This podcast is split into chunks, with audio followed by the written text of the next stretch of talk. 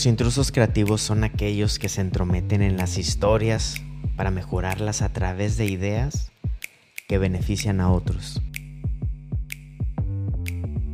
Pero no me refiero a las ideas que se quedan en el aire, esas de las que todos hablan, me refiero a ideas que se materializan y alteran de forma positiva la realidad de nuestro entorno.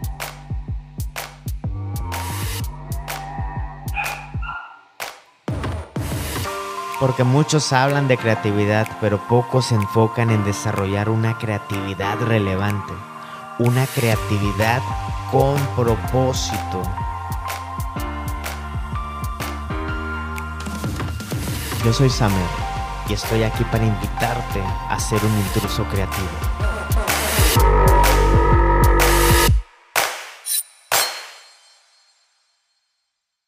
Capítulo número 6 del libro Still Like an Artist, que se titula El secreto, hacer buen trabajo y compartirlo con personas.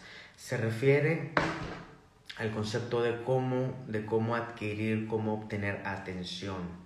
Bueno, te voy a compartir, como en los capítulos anteriores, cinco conceptos, cinco ideas que me detonó este capítulo, que, ya lo he dicho muchas veces, pero yo considero es una Biblia o la Biblia de la creatividad por los, los conceptos que articula el autor Austin Kleon, eh, muy relevantes, muy relevantes para detonar una vida creativa. Así que si me acompañas en estos minutos, eh, para compartirte estos cinco conceptos y que a su vez me gustaría que te detonaran ideas para ti, que te detonara eh, en tu vida creativa tus propios, tus propios aprendizajes creativos. Así que te voy a compartir esto, dejo este en vivo para que se quede grabado y también porque estoy extrayendo los audios de estos, de estos videos que estoy haciendo para armar el podcast de intrusos creativos, para ya dejar guardado todo lo que a veces se queda aquí en Instagram. Así que bueno. Cinco conceptos, cinco conceptos. El primero, eh, empieza, el, empieza el autor con el tema de cómo ser descubierto, cómo hago que la gente me pele. Y él inicia con un rollo de que si eres estudiante o si acabas de pasar por la escuela, nunca vas a estar en otro terreno tan fértil para la atención, porque en la escuela tus maestros le pagan para escucharte, todos tus compañeros están ahí para escucharte para hacer cosas juntos, pero nunca más en la vida vas a tener una audiencia tan cautiva como se vive en las escuelas. Y eso es algo totalmente cierto.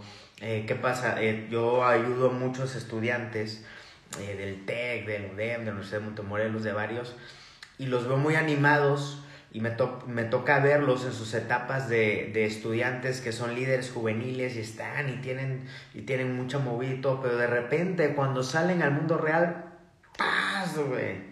¡Qué ole, güey! Pero si yo era líder estudiantil, pero si yo organizaba eventos y, y la madre, y en el mundo real, güey, nadie te pela, güey. Nadie, güey.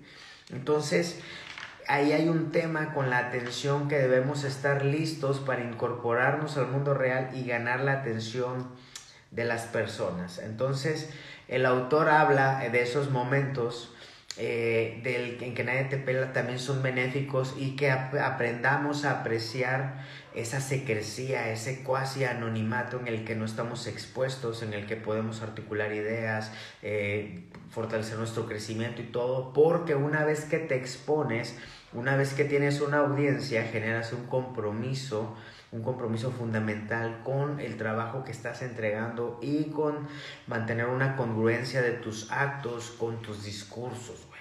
Entonces, cuando nadie te pela también es benéfico y hay un, un, nivel de estrés muy tolerable que debes aprovechar. El segundo concepto que me detonó, que encontré en este capítulo, con el que no estoy totalmente de acuerdo, porque tal vez cuando fue escrito este libro las cosas no estaban como hoy y déjame contarte cuál.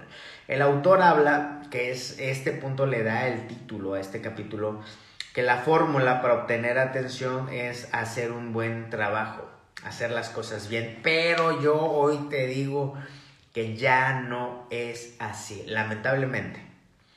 En el contexto en que el autor lo comenta, yo creo que es el deber ser que, cuando alguien hace un buen trabajo obtiene atención. Pero hoy en día las cosas no son así y sabes debido a qué? A varias cosas.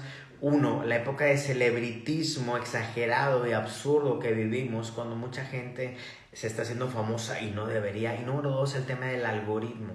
El algoritmo en cada espacio digital como Instagram, en YouTube, en Facebook, en TikTok, en Snapchat, you name it está premiando ciertas prácticas en base a ciertas métricas, está premiando ciertos contenidos y ciertas voces que no necesariamente representan una mayor calidad en los discursos, en los entregables, en las ideas e incluso en los corazones de las personas. El autor cuando escribió este libro, fíjate, vamos a ver cuándo lo publicó, en lo, lo publicó en el 2012, güey. En el 2012 las cosas no estaban como hoy, güey. Las cosas eran mejores. La gente que era más famosa normalmente, la mayoría es porque hacía cosas buenas y sobresalientes. Pero hoy que estamos a casi 10 años de cuando fue publicado ese libro, hay gente que se está haciendo famosa, hay voces que están teniendo mucho eco, mucha audiencia por el tema del algoritmo, por el tema del celebritismo, por el tema de influencers, eh, muchachas que salen con poquita ropa, jóvenes, chavos que salen diciendo cosas muy estúpidas, haciendo muchos chistes y están teniendo mucha audiencia, están ganando la atención, güey. Y eso es muy peligroso, es muy peligroso. Entonces, en este punto yo le pediría al autor que hiciera una actualización que hoy en día no basta con hacer un buen trabajo para ganar la atención. Aquí estoy leyendo. La fórmula que él propone es hacer un buen trabajo y entonces obtienes atención. Ya no es así, por el tema del algoritmo y la época en que vivimos. Eh, como un apunte, es más relevante hoy la atención que en el 2012 cuando el autor escribió esto. Hoy en día se dice que la moneda de cambio ya no es el dinero nada más, sino que peleas por la atención de la gente. Hoy en día tú estás scrolleando en Instagram, en Spotify, donde sea que estés escuchando esto o viendo esto y estabas compitiendo contra mil opciones. Si vas a Netflix, a veces yo entro a Netflix y me la paso viendo eh, tratando de elegir una película o una serie y no termino viendo nada. Porque hoy en día estamos peleando por la atención de todos los usuarios, de toda nuestra audiencia, de todos nuestros amigos y de todo. Hoy la moneda de cambio se llama atención. Por eso la relevancia de este capítulo. Punto número 3 del capítulo 6 del libro Still Like an Artist, que dice, los artistas no son magos. Siéntete libre de compartir tus secretos. Yo creo mucho en esto. Eh, por mucho tiempo eh, conocí gente en las agencias donde trabajé, en muchos lugares, que no compartían sus secretos, que no compartían sus metodologías, sus lecturas, todo, porque ¿cómo, güey? Si era su ventaja competitiva, ¿cómo te voy a dar herramientas para que tú compitas conmigo, güey? Yo creo en todo lo contrario, güey. Yo por eso comparto todo lo que leo, aunque no he acabado los libros, sabes que este libro es buenísimo, este podcast, esta lectura, siga fulano, siga mengano, yo comparto a mis amigos, güey, yo quiero que toda la gente los conozca y todo, pero no somos magos, güey Debemos compartir nuestros secretos, güey. La intención es que nos vaya bien a todos, que todos crezcamos. Creo mucho en este punto que compartió el autor. Un punto número cuatro. Fíjate, buenísimo. Cuando estás online y compartes tus ideas, compartes tus, tus contenidos, no es nada más para compartir cosas que ya terminaste o proyectos que ya están listos, sino puede ser para proyectos que estén en construcción. Hay un caso eh, te voy a contar de las, las compañías o los proyectos unicornio. Una compañía o una startup, es el, término correcto, unicornio, es una empresa, es un proyecto que llega a ser valuado en un billón de dólares o mil millones de dólares. Un billón para los americanos es diferente que el billón para los mexicanos, nada más como, como dato cultural. Para ellos un billón son lo que nosotros es mil millones. Para nosotros un billón es un millón de millones, nada más para que tengas eso en mente cuando leas en inglés. Bueno, un, los las startups unicornios son las empresas nacientes que son valuadas en mil millones de dólares. Hay un caso, bueno, en, estos, en esta época de tecnología e innovación tecnológica, eh, se han visto varias empresas que llegan a, a los mil millones de dólares y que se convirtió en un unicornio, bla, bla, pero hubo una hace pocos años que le rompió, rompió el récord y le ganó a todas porque fue comprada por Mark Zuckerberg, el dueño de Facebook, de Instagram y cuánta cosa te imaginas, fue comprada por mil millones de dólares antes de que el producto estuviera listo, me refiero a Oculus Rift. Oculus Rift, que son unos lentes de realidad virtual. El chiste es que estos chavos de Oculus Rift empezaron a compartir desde que tenían la idea, desde que empezaron a hacer prototipos, bosquejos, todos los avances. Entonces empezaron a hacer sus contenidos, empezaron a publicar de Oculus Rift cuando ni siquiera era un producto, un proyecto terminado.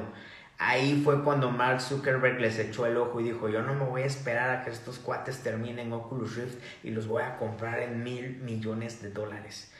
Ese es el valor, un ejemplo del valor de compartir nuestros proyectos, nuestras ideas, nuestros sueños, aunque no estén concluidos, aunque no estén listos, porque mucha gente se espera en una, en una postura, en, una, en un enfoque hermético de no compartir nada porque se ceba. A ver, güey, esto no es superstición, no se va a cebar nada, güey compártelo, va a haber alguien que pueda conectar, te, te generas un compromiso de hacer las cosas mejor, puede haber alguien que le invierta, puede haber alguien que te ayude con esto, hasta a Oculus Rift le pasó eso y fueron un unicornio cuando ni siquiera habían terminado el producto, güey mil millones de dólares, imagínate eso.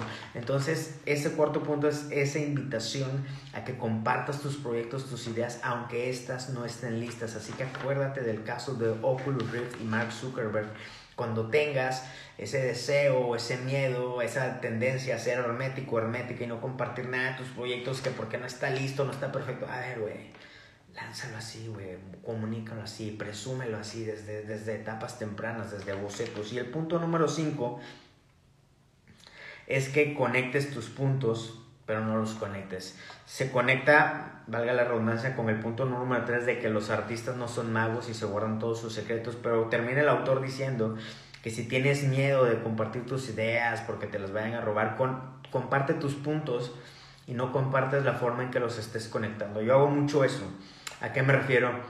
En, en mi trabajo, o uno, en mi proyecto principal, que es NET, la agencia NET, hacemos diseño, hacemos branding, marketing, innovación, e-learning, e-commerce. Somos, somos otro pedo. Pero en mi rol, que es, un, es el tema del, del crecimiento, de la, de la obtención de nuevos proyectos, eh, tengo que conectar muchos puntos. ¿Qué es esto? Hoy en día estoy conectando temas de psicología cognitiva con temas de branding y de marketing. Entonces, ¿cómo los conecto? Ah, bueno, esa es mi magia, güey. O sea, esa es la forma en que yo conecto, ¿no? Porque cuando propongo conceptos creativos o conceptos de, publicidad, eh, un gran fundamento es el tema de la facilidad cognitiva y les doy un sustento con, con lecturas de Daniel Kahneman, de Adam Grant, de Daniel Goldman, de Chomsky, entre otros. Pero esa es la forma en que yo lo estoy conectando. Entonces cuando presento ante clientes o ante partners este tipo de conceptos y les doy ese sustento, es muy diferente a todas las voces que los demás están escuchando, que sí, que la creatividad y la publicidad y la madre y el dada y todo, pero cuando yo llego con un approach, un enfoque, con un sustento en conceptos de psicología cognitiva, me estoy diferenciando mucho. ¿Qué pasa? Yo aquí comparto mucho eso comparto lecturas de psicología cognitiva, etc. Y muchos no le pescan, güey, no terminan de conectar eso.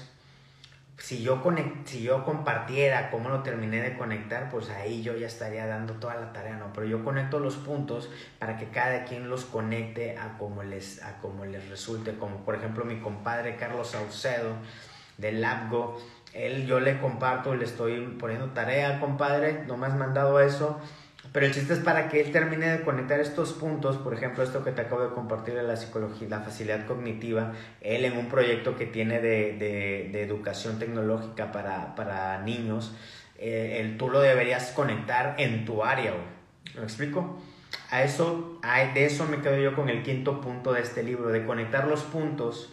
En este caso me estoy clavando en esto de la, de la facilidad cognitiva para que tú lo apliques en tu área. Si eres maestra de niños, bueno, no le compliquen las cosas a tus alumnitos para que te entiendan y a tus papás. Oye, si eres mecánico, oye, no le compliques las cosas a tu cliente para que te entienda lo que la pieza que le tienes que comprar. No, no generes fricciones cognitivas innecesarias. Te, te aseguro que si estudias de esto lo puedes aplicar en lo que tú quieras.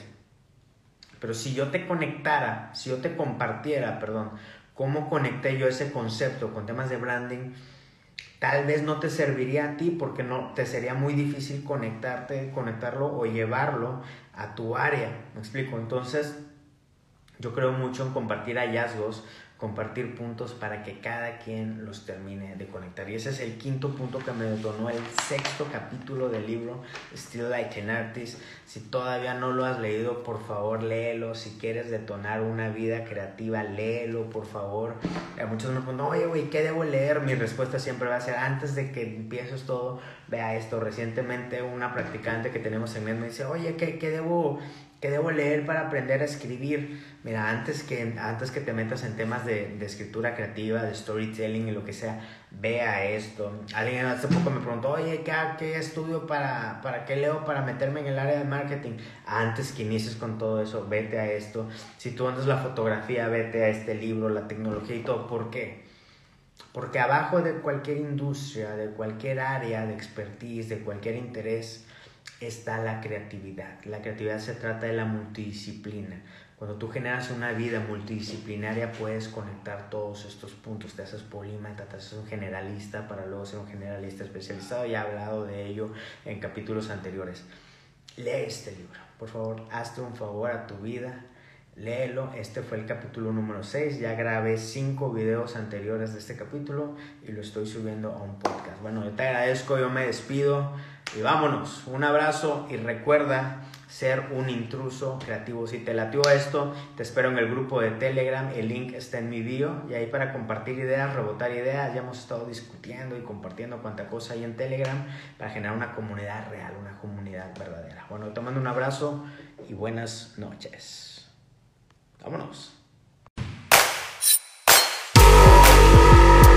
Si te hizo sentido todo esto que escuchaste aquí, te invito a seguir cotorreando en Instagram, en Telegram, en Facebook, en todos lados estoy como Summer con Z. Mucho gusto, intruso creativo.